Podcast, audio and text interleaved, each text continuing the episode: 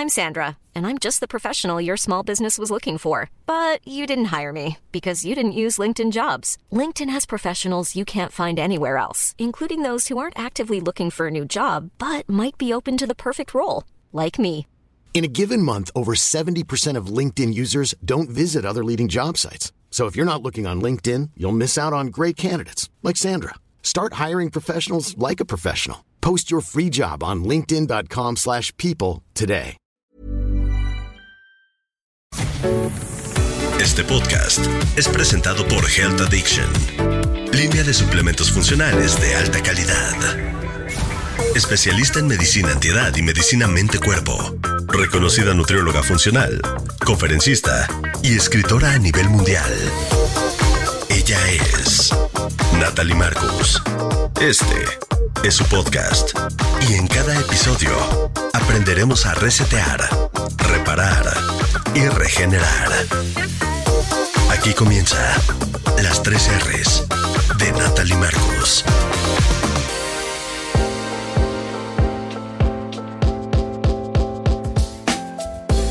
Hola, soy Natalie Marcus, nutrióloga funcional, especialista en medicina mente-cuerpo. Bienvenidos a un podcast más de las tres R's. Siempre podemos reparar, resetear y regenerar nuestro cuerpo y nuestra vida. Y hoy tenemos una invitada muy especial, una mujer maravillosa, Paola Ambrosi, que no solo se ha dedicado a la práctica y a la enseñanza muy importante de la sabiduría indígena, como un camino espiritual, habiendo recogido el conocimiento no solo de experiencia de diversas tradiciones mexicanas, sino también de América Latina, de Asia y Europa. Es escritora de un libro que se llama Despertar de la Conciencia, en donde plasma una visión de gran alcance sobre la condición humana y el camino que nos lleva a la libertad y a la paz interior.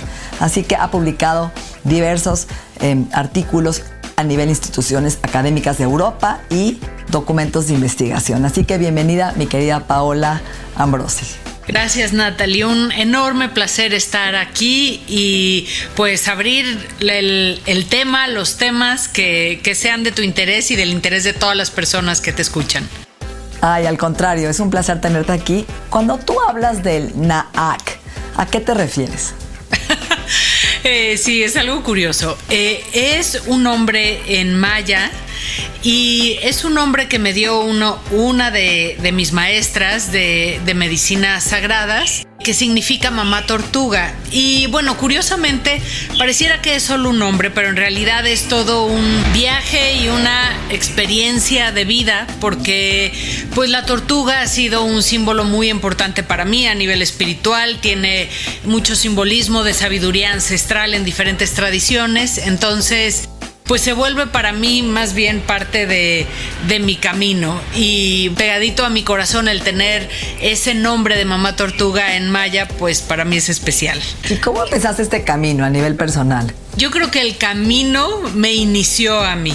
Okay. Eh, hay algo muy particular en mi vida que es no recuerdo un momento en donde no haya deseado estar involucrada en algo que tuviera que ver con el bienestar de los demás seres humanos. Quizás por mi contexto familiar, por diferentes cosas, teniendo una hermana con discapacidad, mi interés siempre estaba en okay, cómo hacemos para generar calidad de vida en donde estemos. Y quería ser monja, después quería ser médica, entonces ese, esos gusanitos siempre estuvieron ahí. Pero el detonador más grande fue mi enorme divorcio con la Iglesia Católica, en donde yo decido, eh, había decidido realmente ordenarme, ser monja y demás, y mi director espiritual me hace el enorme favor de preguntarme, bueno, o más bien confrontarme con que tenía que tomar una decisión, porque me iba, iba a ingresar al convento y al mismo tiempo iba a empezar medicina. Y me confrontó diciéndome, pues tienes que elegir o la ciencia o Dios, pero las dos no van de la mano. Y fue tan radical lo que me dijo y fue tan incongruente que a pesar de yo estar convencida de una vida religiosa, pues aquella conversación acabó en que me levanté, me fui, entré a la carrera de medicina y no me hice monja. Ese fue el gran parteaguas. Ahí comenzó mi búsqueda profunda de diferentes caminos para encontrar respuestas a todas las experiencias que tenía dentro y a todo el vacío que dejaba aquel traje que en aquel momento llenaba el catolicismo, pues me tuve que embarcar en una búsqueda para encontrar las respuestas que, que, necesitaba y eso fue una enorme apertura y un hoy puedo decir un regalo de vida enorme. La protección divina le llamo yo. Oye, y, es interesante cómo además hoy la ciencia y el misticismo van de la mano, ¿no? Pero bueno, eso es otro tema. Ahora, cuando tú hablas, me encanta esto de tu publicación What is Reality? ¿Qué es la realidad? Y donde impulsas este manifiesto de Beyond Fear and Rage, más allá del enojo y el miedo. Platícanos. Bueno, esta, esta es una etapa muy interesante en donde trabajaba de la mano con Erwin Laszlo, que es un gran científico, eh, es un gran experto en ciencia cuántica y aparte artista, tiene un montón de publicaciones sobre la conciencia. En aquel momento estaba en Europa y teníamos un grupo bastante grande de científicos, médicos eh, y psicólogos que trabajábamos tratando de ayudar a los gobiernos a encontrar medios a través de los cuales pudieran desarrollar la conciencia de la población o tomar decisiones políticas conscientes, lo cual era totalmente radical. Entonces, eran épocas muy interesantes, obviamente todo esto basado con información científica, hablando con ellos de, a ver, esta es la situación del planeta, estos son los riesgos que enfrentamos a nivel climático, estos son los problemas de salud debido a, a la alimentación, al estilo de vida, ¿no? Entonces, eran tiempos muy interesantes y en aquel momento había gran controversia porque diferentes gobiernos entraban a posturas de tremenda o extrema derecha, que esas posturas lo que han provocado a lo largo del tiempo ha sido una enorme discriminación y muchísimos conflictos en las diferentes poblaciones. Entonces, dependiendo de la minoría en turno, pues le toca que la discriminación se vaya a unos extremos, bueno, totalmente ridículos, ¿no? Entonces, justo este manifiesto por un lado, el manifiesto se publica para hacer un llamado a nivel de, la conciencia política del mundo de parar y frenar esta búsqueda y esta lucha por separarnos como seres humanos, por discriminarnos, por etiquetarnos y decir, tú eres de este país y tú para allá, tú eres de esta raza y tú para acá, por cuestiones religiosas, culturales, y es un llamado a la unidad, a comprender a que somos una humanidad, que todos somos inquilinos del planeta y está en el beneficio de todos los ciudadanos del mundo el procurar el bienestar del planeta y procurarnos a nosotros mismos, ¿no? Entonces ese fue un momento muy interesante y de ahí desarrollamos junto con otras personas lo que fue el libro de la nueva perspectiva de la realidad, que también lo menciona. Si en What is Reality lo que tratamos de exponer es que la gente recupere la curiosidad de preguntarse ¿qué es la realidad? ¿Qué es la vida? ¿De verdad es plana? ¿De verdad es solo material? ¿De verdad solo existe el cuerpo? O habrá algo más. Y cada uno de nosotros pues fuimos trabajando en exponer nuestras ideas desde los aspectos místicos, científicos, psicológicos y de conciencia y dejándolo ahí para que las personas despierten esa curiosidad y tal vez se aventuren a territorios un poquito más profundos que solo lo material. Eh, te conocen como la Medicine Woman, ¿no? Esta mujer médica que me encanta porque ¿cómo dirías a toda esta gente que nos está escuchando hoy? ¿Qué es la espiritualidad? No, porque creo que es un término complicado que se ha mal interpretado. ¿Cómo volvernos más espirituales? ¿Y cómo llevar esto a una conciencia no solo individual, sino más colectiva, ¿no? Primero, creo que el, término de, una persona medicina, o no, mujer, hombre, medicina, eh, para mí tiene mucho que ver con lo otro que me estás preguntando de la espiritualidad porque mm, ese término representa un camino espiritual que se lleva en diferentes tradiciones, no solo chamánicas, sino de diferentes filosofías, en donde la persona descubre cuáles son sus dones y cómo pueden ser de utilidad para su comunidad. Entonces, es realmente a nivel profundo el despertar del chamán interno, el reconocer quién eres, qué eres y de alguna manera para qué sirves, ¿no? Eso que está dentro de ti, eso que eres, eso que vibras, eso que emanas, cómo se convierte en medicina para otras personas. Para mí eso es lo que quizás representa un camino espiritual. Representa el momento en donde el ser humano deja de tener una conciencia de yo, yo, yo y se quita un velo de los ojos y voltea y se da cuenta, ahí estás tú. Y tú también necesitas algo. Y tú también comes. Y a ti también te duele. Y a ti también te agradan los abrazos. Cuando el ser humano despierta más allá de su propia individualidad a voltear a ver al colectivo, ahí creo que hay una transformación espiritual o que eso es el verdadero camino espiritual y eso representa llevar una vida de servicio sin que esto tenga ninguna connotación religiosa, de sufrimiento, de martirio, de... No, no, no, nada que ver con eso, sino es darme cuenta, no estoy solo, soy parte de un colectivo, soy parte de un planeta, de una comunidad. ¿Cómo estoy participando en ese colectivo? Y es un momento en donde abres el corazón y una vez que tocas ese espacio y que vives en el todo en lugar de solo para ti, eh, creo que es un paso del que ya no hay retroceso. ¿Es un llamado? Yo diría que sí. Es, es, un llamado, es una vocecita que está en el corazón, en lo más profundo de nuestro ser, que a veces no podemos callar y que muchas personas la experimentan. A personas que se están cuestionando, hay otra forma de hacer las cosas, hay otra manera de trabajar, no tiene que ser a través de la violencia y tal vez no tenemos las respuestas, pero si te estás haciendo la pregunta, ahí está el llamado, esa es la vocecita en el interior. Me encanta. Cuando tú hablas del Samana K, ¿qué es?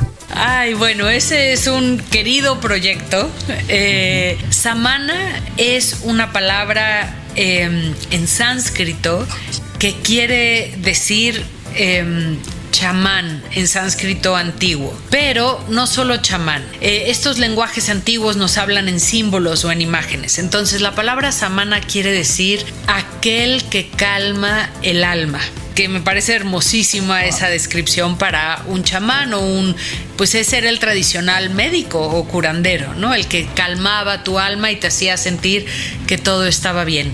Y la palabra K significa impulso de vida. Aquello se consolidó con un muy querido amigo que tal vez muchos los conocen, es Edgar David Aguilera, que era locutor de Radioactivo en su momento, y decidimos hacer este proyecto como un eh, podcast para despertar la curiosidad y la conciencia de las personas. Y tenemos ya tres años publicando información y programas para ayudar a que la gente se haga preguntas, Natalie, porque creo que eso es lo que más nos hace falta, más que recibir informaciones, despertar internamente las ganas, la voluntad, la curiosidad de vivir diferente, de vivir desde otro lugar, de de restaurar, de reparar, de encontrar el bienestar y la salud a través de todas las diferentes herramientas que tenemos a nuestro alcance. Entonces, eso es lo que es es Samanaka, eh, le llamamos el nido del dragón, un, un espacio en donde venimos a despertar la curiosidad.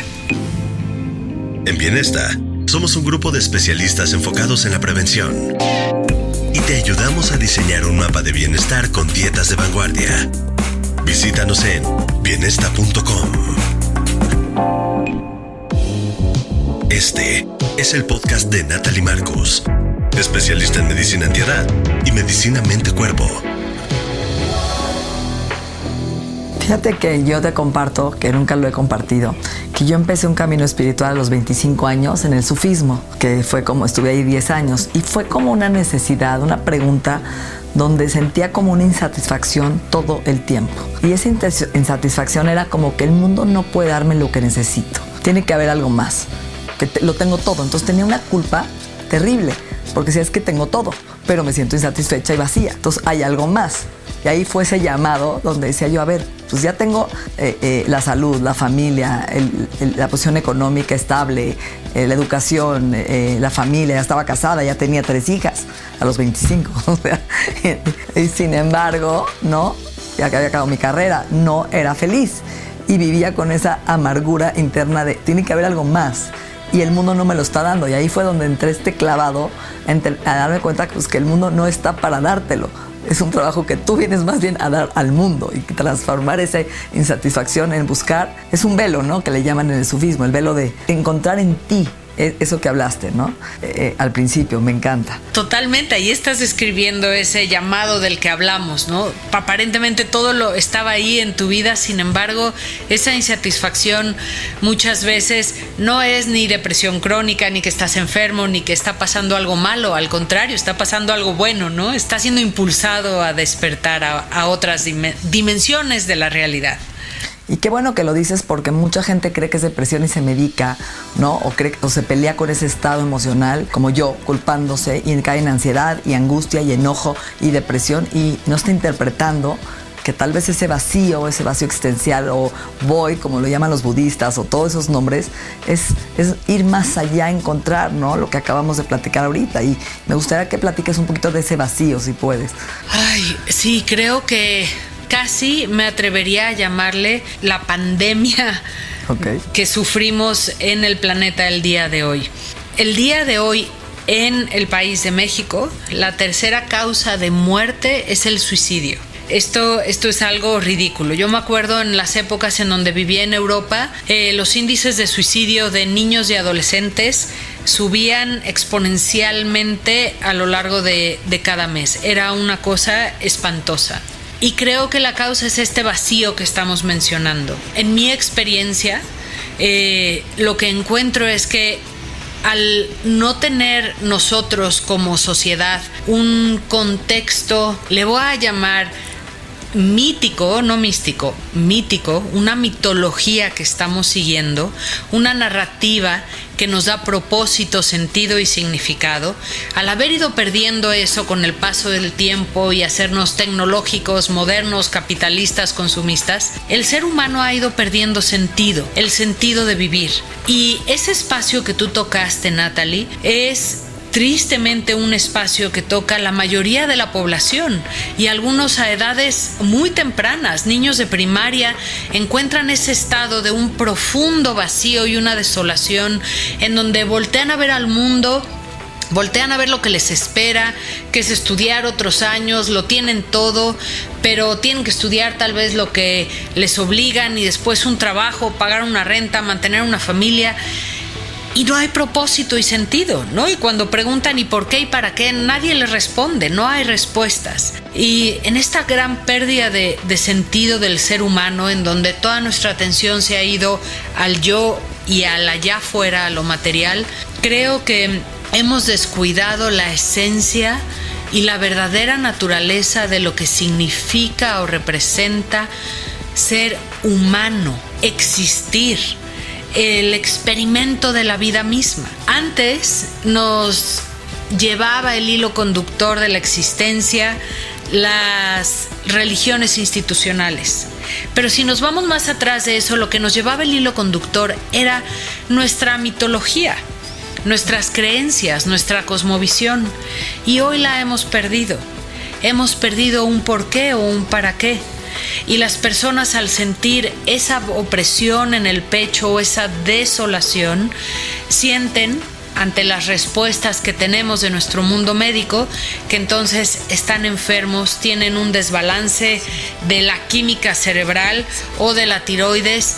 Las personas y niños antes de los 10 años acaban medicados con fármacos que tienen efectos secundarios terribles y atroces, simplemente porque en su corazón lo que sienten es no le encuentro sentido a la vida. Y nuestra respuesta es una pastilla para que dejen de sentir o adormezcan ese sentimiento. Cuando en realidad lo que tendríamos que hacer es escuchar, escuchar ese vacío y decir la vida no tiene sentido. No una vida de consumismo, materialismo y violencia no tiene sentido. Claro que no. No, mi hijo me preguntaba hace poco, "Mamá, ¿y la guerra en Rusia sigue?" Y le decía, "Sí, mi amor, todavía están en guerra en Rusia." Y me decía, "Pero eso cómo es posible? ¿Por qué no puede dejar salir el enojo la gente que se está matando?" No podía comprender cómo podíamos pasar tanto tiempo matándonos unos a otros. El cuestionamiento de nuestros niños y adultos no es una enfermedad.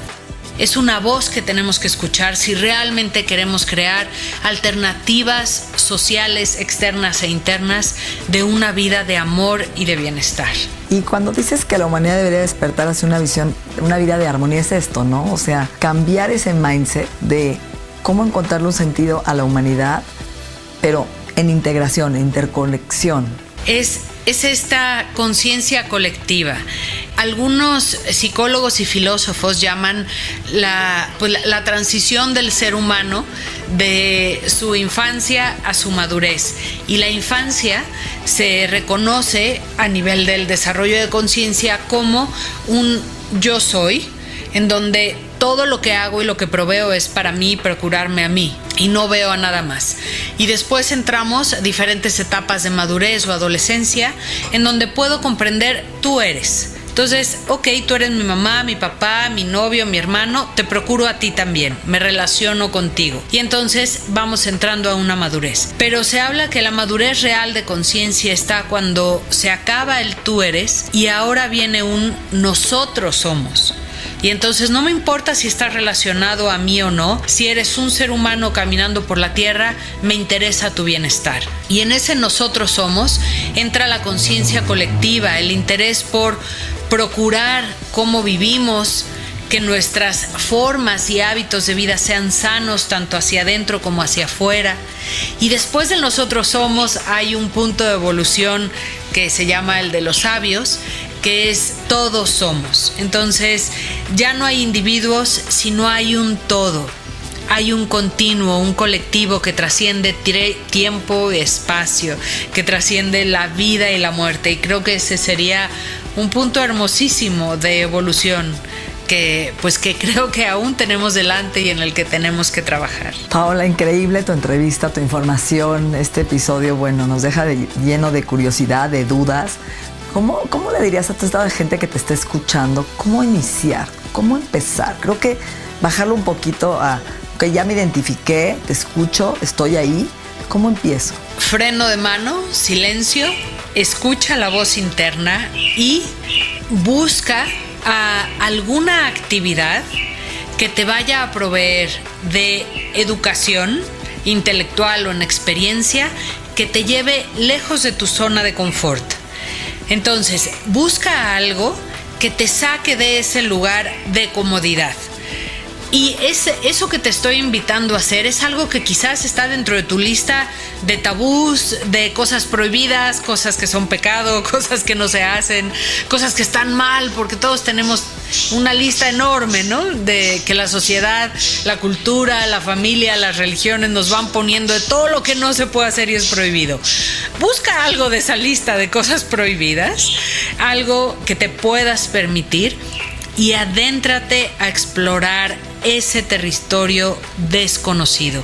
Es saliendo de nuestra zona de confort que podemos expandir nuestro horizonte y nuestros límites. Si nos quedamos nada más en lo conocido, en el esto es lo que hay, me educaron así y no voy a cambiar, pues entonces, ok, pero no nos quejemos de una sociedad que eh, en donde abunda la desconexión, la violencia, el crimen, eh, los robos y todo lo demás. Para poder encontrar alternativas y soluciones tenemos que cambiar del estado que creó estos problemas. Estos problemas sociales, políticos, culturales, familiares fueron creados por nuestro miedo interno. Nuestro miedo interno ha creado todas estas barreras, todas estas prohibiciones a otros territorios que han provocado la realidad en la que vivimos. Para cambiarla, tenemos que cruzar esa puerta del miedo ir al territorio que nos es incómodo y empezar a explorar alternativas cambiando nuestra perspectiva y nuestra motivación. Me encanta, excelente. Nos dejaste mucha tarea. Así que hay que aplicarlo y hay que hacerlo. Bueno, pues muchísimas gracias por esta información de tanto valor. Y tú das cursos, además tienes eh, cursos, ¿cómo, ¿cómo te podemos contactar? Eh, mira, me pueden encontrar en btranspersonal con b grande, eh, hay una oficina en la calle de Ámsterdam, en la colonia Condesa. Eh, y ahí hay normalmente actividades introspectivas de meditación. Sí, sí comparto con las personas que, que les interesa un, lo que se llama el Camino Medicina, que es un entrenamiento de psicología transpersonal y misticismo. Y también hay trabajo personal, terapéutico, trabajo de grupos, eh, no solo conmigo, con muchos terapeutas que han seguido este camino de psicología transpersonal y que ahora también están compartiendo eh, su sabiduría. Entonces ahí nos pueden encontrar en todas las redes sociales. Ahí estoy como eh, NAC Paola Ambrosi y... Y lo vamos a publicar, así que no te preocupes. Muchísimas gracias, Paola. Gracias por todo, Natalie. Nuestra mente y nuestro cuerpo se han transformado. El proceso continúa en la siguiente entrega de las 3 R's. Agradecemos la confianza de Health Addiction, el Instituto en Salud Funcional Mente Cuerpo y Bienestar. Las 3 R's, un podcast de Natalie Marcos.